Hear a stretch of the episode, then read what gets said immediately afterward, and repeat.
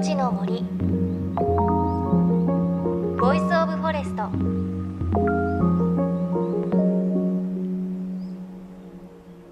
おはようございます。高橋真理恵です。JFN38 局を結んでお送りします。命の森 Voice of Forest。この番組は森の頂上プロジェクトをはじめ全国に広がる植林活動や自然保護の取り組みにスポットを当てるプログラムです。各分野の森の賢人たちの声に耳を傾け森と共存する生き方を考えていきます。さあ5月21日は二十四節気の小満でした。小さく満ちると書いて春から夏へと移り変わる時期です。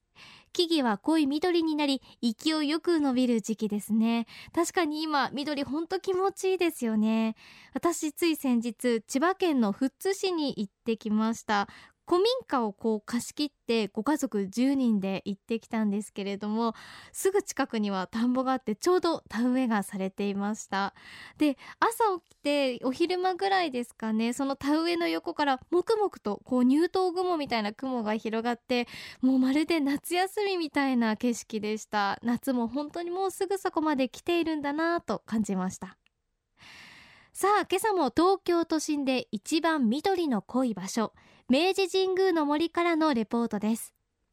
お伝えするのはこの明治神宮の豊かな森を舞台に開かれたイベント。アースデー命の森です。偶然この番組と同じ名前なんですよね。東京の真ん中で森と向き合い木と触れ合いながら自然と共に生きることを考える場作りとして毎年行われているものです。本当にいろんな催しワークショップがあったんですが今日はその中から薬草のプロフェッショナルと歩く明治神宮をご紹介します。その名も宗司さんのワクワク薬草教室です。あの毒ダミはまだ花がついてないんですが、まあ、一面毒ダミ多いですね。毒ダミすごい多いですよね。これはもうあの薬用植物では代表的なものであの成長効果っていうのがありますね。成長っていうのは胃腸の機能を整えるという。で毒ダミにはどうしても臭い香りが嫌なんですが乾燥するとこの臭みが全くなくなってであの健康茶でもすごく使われるっていうのはそういう臭みもないし成長効果が優れてるからよく使われるっていうことですね。あの向こうに少しあの高くなって咲いてる植物ありますよね。あの茎がちょっと白っぽいようなイメージの。あれはケシ科の植物です。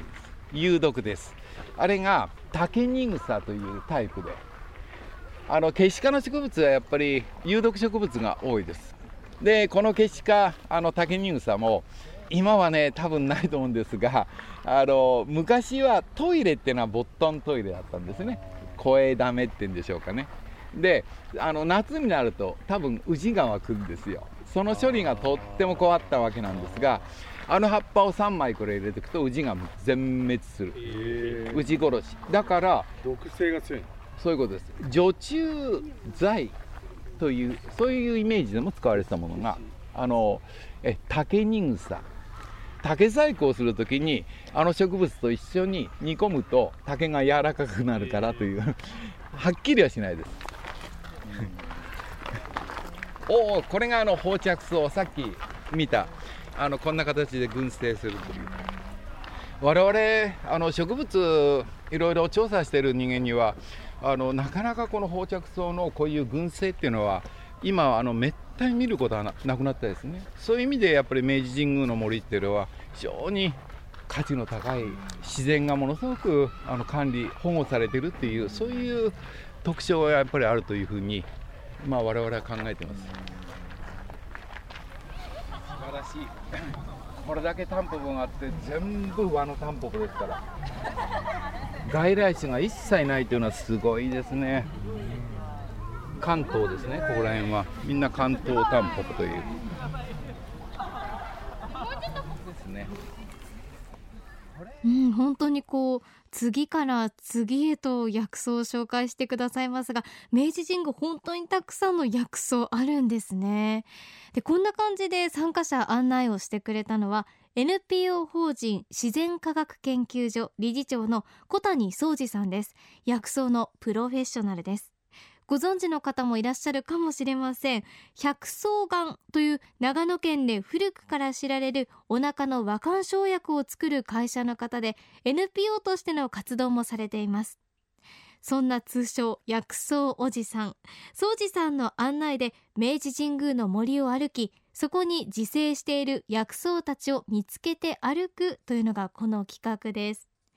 先ほどは希少な関東タンポポを見つけたシーンがありました。あの私も今画像で関東タンポポを見ているんですがいわゆるこう私たちがよく街中で見る大きいタンポポとは違ってあれよりはだいぶ背が低くてお花も小ぶり可愛らしいタンポポといったイメージです。さあ明治神宮の森には他にどんな植物薬草があるんでしょうか？あの大箱の仲間なんですよ。あそれがそうです。あのヘラオオバコというタイプですね。でこれはあの日本産のあのものじゃなくてやはりあの気化あ植物です。であのこれも薬用植物でよく使われてますね、えー、これからあの花が咲いていくんですけれども花の後に種子ができます。それをあの咳止めの薬あるいはあのこの全体が咳止めの薬喉の薬そういうイメージでこれ使われてますね。これも西洋では代表的な薬というふうになってます。それからこれも薬草に使ってます。これでもセリ科なんです。血止め草であの山で怪我した時には結構たくさんあるもんだからこういったものをむしり取ってであの揉んでそしてあの傷口にこう湿布したりとか塗りつけたりとかすることによって殺菌効果もあるし血止めの効果もあるし。この光ってるのは血止めですね。血止めです。本当にクローバーみたいな全然クローバー全然違いますね。クローバーはマメ科に。あでほら昔はあの学校でもよくあのウサギを飼ってたりとかしての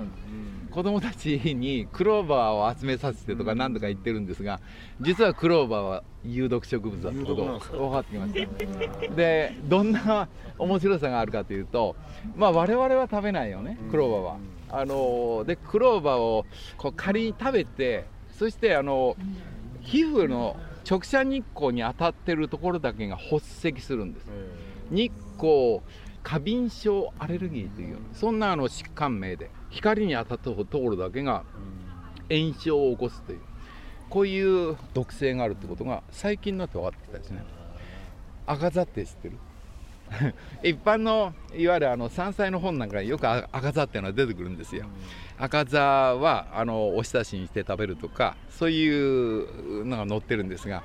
いや赤座も同じ赤座アレルギーって言ってあれを間違って食べたりするとあの日光過敏性のアレルギーが発生する。これも最近分かって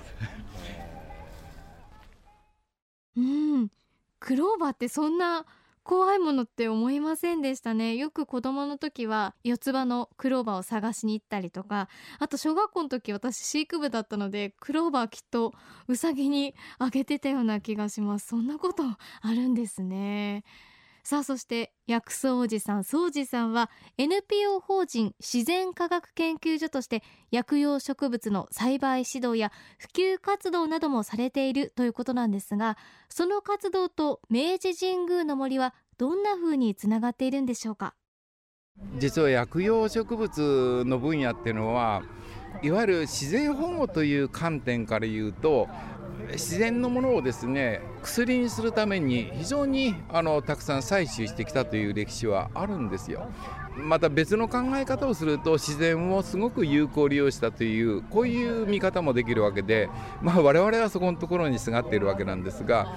植物をですねかなり強く採取してきたというこういう歴史もやっぱりあるわけです。じゃあこの明治神宮はどうかって言ったらこれはもう薬用植物というそういう対象とはもう全然違ってあの野生の状態をいまだに、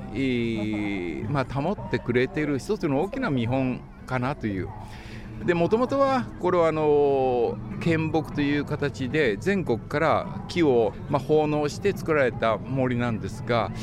樹下とかですね木の下とかそういったところにはやはり昔の武蔵野のあの面影を残すそういう自然ってものがやっぱりしっかりと残されてるというふうには私は感じてます。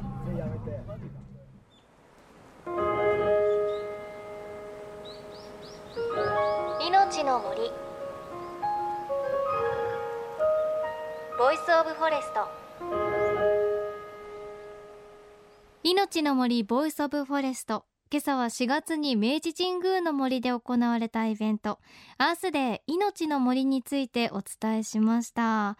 いや明治神宮の森ってやっぱりこう奥が深いなというかいろいろな薬草があるんだなということよくわかりました。なんかお話聞いててちょっと思い出したのはあのおばあちゃんが昔庭にあるドクダミを取って干してドクダミ茶そういえば作ってたなっていうのちょっと思い出しましたね。記憶が曖昧ですけどあんまり 美味しくなかったけどでもお話にあった通りこう成長剤腸を整えるからきっと作ってたんだろうななんて思いました。あとはよくこの番組山からこう食べ物をいただいたりとかあとね木のこう木くずから燃料にしたりっていうお話してましたけれどこう聞くと薬草薬っていうのも森や山から取れるんだなっていうことを改めて感じましたね。なんかこう漢方って流行りではないですけれど例えば頭痛に効く漢方とかそれこそ便秘に効く漢方とかいろいろ頼りますけれど身近にしかもこう東京の真ん中明治神宮の森にもこうしていろいろな薬草があるっていうのは驚きでしたね。ただもちろんこうプロの方がしっかり見ないと体に良くないものいっぱいあると思うのでなかなかこう私たち手は出せないとは思いますがそういうものをちょっと観察しに行くのもいいのかもしれませんね。さあそして今日メッセージご紹介します。ラジオネームやんばるさん。兵庫県男性40代の方です。この番組をいつも楽しく聞かせていただいています。ありがとうございます。特に高橋さんが現地に直接出かけて生の声でレポートされる時の内容がとても好きです。ライブ感が伝わる感じがとてもいいと思います。自分もこの6月に沖縄の北部やんばる地域に一人旅に出かけることにしました。行ったことがないのでどんな自然と出会えるのかとっても楽しみです。そうですよね。やっぱりこう実際にね写真で見てるのと違っていくと匂いとかいろいろ風とか感じてねまた違うこと感じますもんね。あのやんばるの地域はマングローブの森があってこうシーカヤックで行けたりするらしいので6月って言ったらもう沖縄最高な時期なんじゃないんですか？ぜひ楽しんでくださいね。なんか面白いものとか見つけたらぜひ報告いただけたらと思います。さあ番組ではあなたの身近な森についてメッセージお待ちしています。メッセージ番組ウェブサイトからお寄せください。命の森ボイスオブフォレスト。来週はアースデー命の森のレポート続きです。苔玉作りの様子をお伝えします。お相手は高橋真理恵でした。命の森。の森。ボイスオブフォレスト。